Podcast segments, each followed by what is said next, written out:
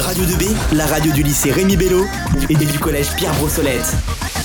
Donc euh, vous êtes sur Radio 2B, il est 14h38 et c'était une musique de James Brown. Je vous laisse tout de suite avec des élèves de première. Alors bonjour à tous, bienvenue à l'émission Débat d'Europe. Alors quand on parle de l'Europe, on pense tout de suite à l'Union Européenne. On oublie que l'Europe c'est avant tout un continent. Aujourd'hui on vous propose donc un petit débat sur le continent européen. On a retenu trois thèmes, les limites de l'Europe et leur pertinence, l'identité européenne et la diversité des territoires en Europe. Voici nos invités, Inès et Salomé à ma droite, qui débattront avec Rémi Alice à ma gauche. Bonjour à tous et merci de votre présence. Bonjour. Alors avant de commencer, un bref rappel sur Europe, la princesse qui a donné son nom à notre continent. Savez-vous que Europe était une princesse phénicienne qui est dans l'actuel Liban, donc en Asie, qui fut élevée par Zeus, le roi des dieux, transformé au taureau, car il était tombé amoureux d'elle. Il va alors l'amener en Crète, île grecque, donc européenne, pour lui faire des enfants. Tout ça pour montrer qu'il n'est pas facile de fixer les limites et les origines de l'Europe. D'ailleurs, sur les billets, euh, les billets d'euros, on voit le visage d'Europe. Euh, pour revenir au débat, ma première question pour commencer, simplement, l'Europe, qu'est-ce que c'est? L'Europe fait partie des cinq continents qui existent sur Terre Amérique, Asie, Afrique, Océanie et Europe. Si on considère que l'Europe correspond aux limites du Conseil de l'Europe, on compte plus de 700 millions d'habitants, 10 millions de kilomètres carrés et presque 50 pays. Juste pour préciser, le Conseil de l'Europe est une organisation créée en 1949 qui a pour but de promouvoir et défendre les droits de l'homme en Europe.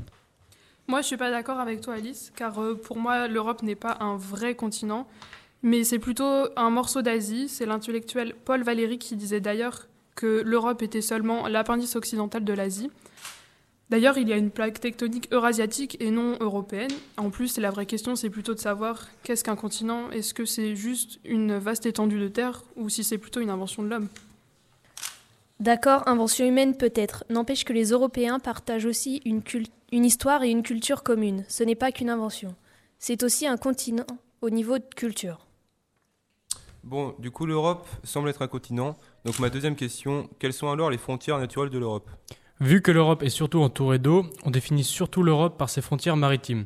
Au nord, la mer du Nord et la Baltique, à l'ouest, l'Atlantique et au sud, la Méditerranée.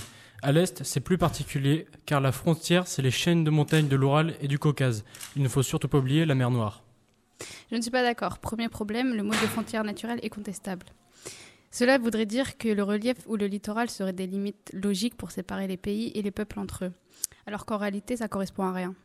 Par exemple, les Basques vivent en France et en Espagne et ne sont pas séparés par les Pyrénées.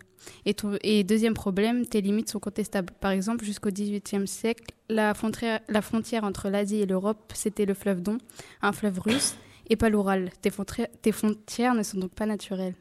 Donc si je comprends bien, vous dites par exemple que la Méditerranée n'est pas une vraie frontière de l'Europe. Je ne dis pas ça parce qu'il y a quand même des différences entre les gens qui vivent au nord et au sud de la Méditerranée. Par exemple, les conditions de vie, la religion ou la culture. Mais durant l'Empire romain, la Méditerranée n'était pas une frontière, car l'Afrique du Nord faisait partie de l'Empire romain. D'ailleurs, ils appelaient la Méditerranée Mare Nostrum, qui voulait dire notre mer.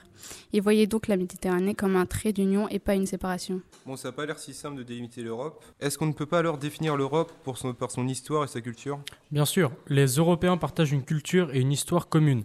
Si on reprend Paul Valéry, comme tu le disais tout à l'heure Salomé, il disait que l'identité européenne reposait sur trois influences majeures.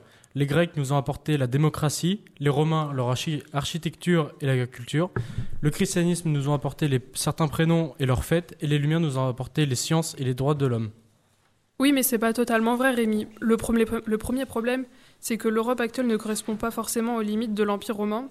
Par exemple, la Pologne, elle, n'était pas dans cet empire. Le deuxième problème, c'est que l'héritage chrétien, c'est ok, mais tu oublies de dire que le christianisme a longtemps été divisé, avec des guerres de religion par exemple entre les catholiques et les protestants. En plus, ces héritages nient l'influence des autres cultures sur l'Europe. Par exemple, les musulmans ont été présents en Espagne pendant plus de 700 ans. D'accord, mais si on regarde récemment, les Européens ont une histoire commune. Par exemple, ils sont partis en masse, tels que les Allemands, les Anglais et les Italiens, vers les États-Unis au 19e siècle. Et ils ont subi deux guerres mondiales, 1914 et 1918, et l'autre, 1939-1945. Donc si on suit ce que, vous dites, on peut se demander si par exemple la Russie est un pays européen. Très bonne question. Je considère que oui, car trois quarts de la population vit dans la partie européenne. Au niveau religieux, ils sont aussi majoritairement chrétiens orthodoxes. Au niveau de l'histoire récente, ils ont vécu les mêmes choses. Durant la Première Guerre mondiale, la Russie compte 2 millions de soldats morts ou disparus. Et durant l'entre-deux-guerres, ils vivent sous un régime totalitaire dirigé par Staline, comme en Allemagne ou en Italie. D'accord, mais tu as oublié aussi de dire que pendant la guerre froide, les Russes sont éloignés et opposés aux Européens de l'Ouest. Les Russes ou l'URSS à l'époque sont communistes, alors que les Européens de l'Ouest sont capitalistes. En plus, actuellement, il n'y a pas grand-chose qui rapproche encore l'Europe et la Russie, que ce soit au niveau de la richesse économique ou au niveau politique.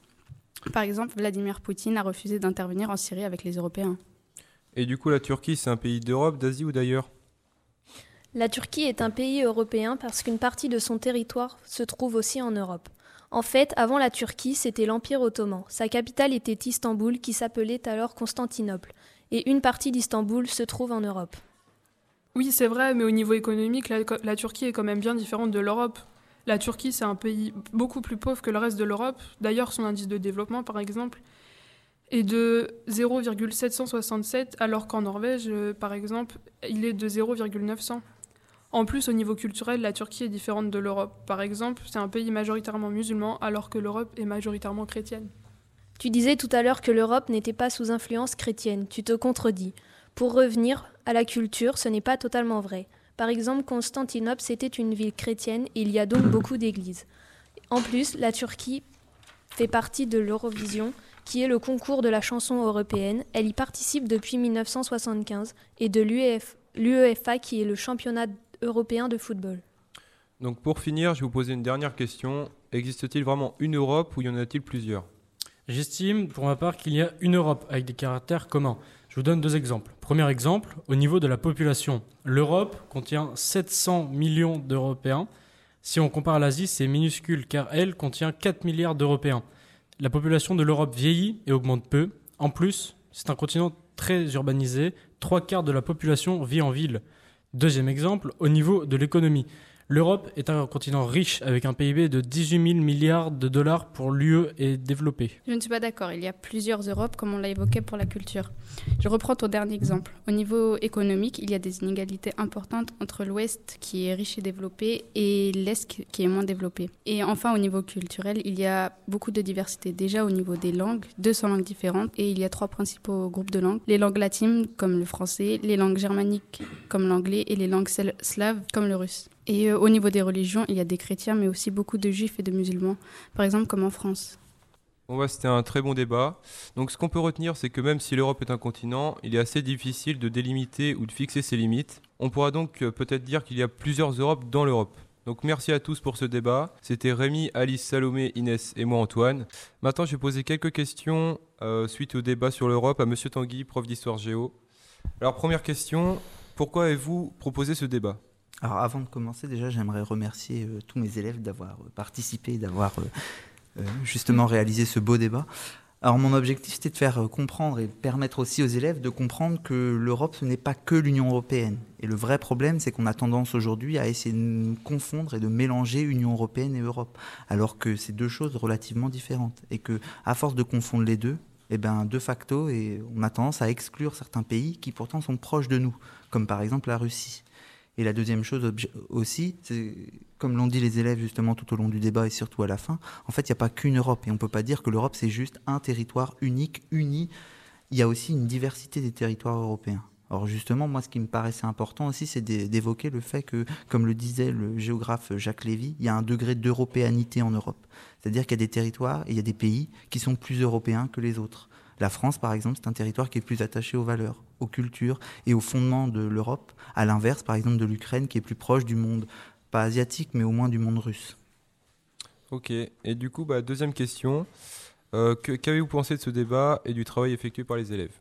Alors le débat, moi j'en suis très satisfait dans le sens où on a travaillé avec les élèves, ils ont été très motivés, surmotivés, ils se sont largement investis, ils sont venus sur des heures où ils n'avaient pas cours, donc euh, je, le, je remercie mes élèves euh, pour ça. Et la deuxième chose, alors au début, tout a commencé avec un travail en classe, avec la classe de première ES2, où j'ai essayé de faire travailler tous les élèves justement sur le thème du continent européen. Le problème, c'est que euh, bah, ils sont 31, euh, les faire travailler justement sur l'Europe, c'était relativement compliqué. On avait peu de temps, donc euh, cette première partie n'était pas forcément hyper pertinente. Par contre, la deuxième partie, moi, j'en suis très satisfait et je remercie encore une toute dernière fois mes élèves pour cette motivation et ce travail. En tout cas, merci Antoine. Une bonne journée à tous. Et merci à vous. Radio 2B à retrouver dès maintenant sur notre site www.remibello.com slash radio 2B.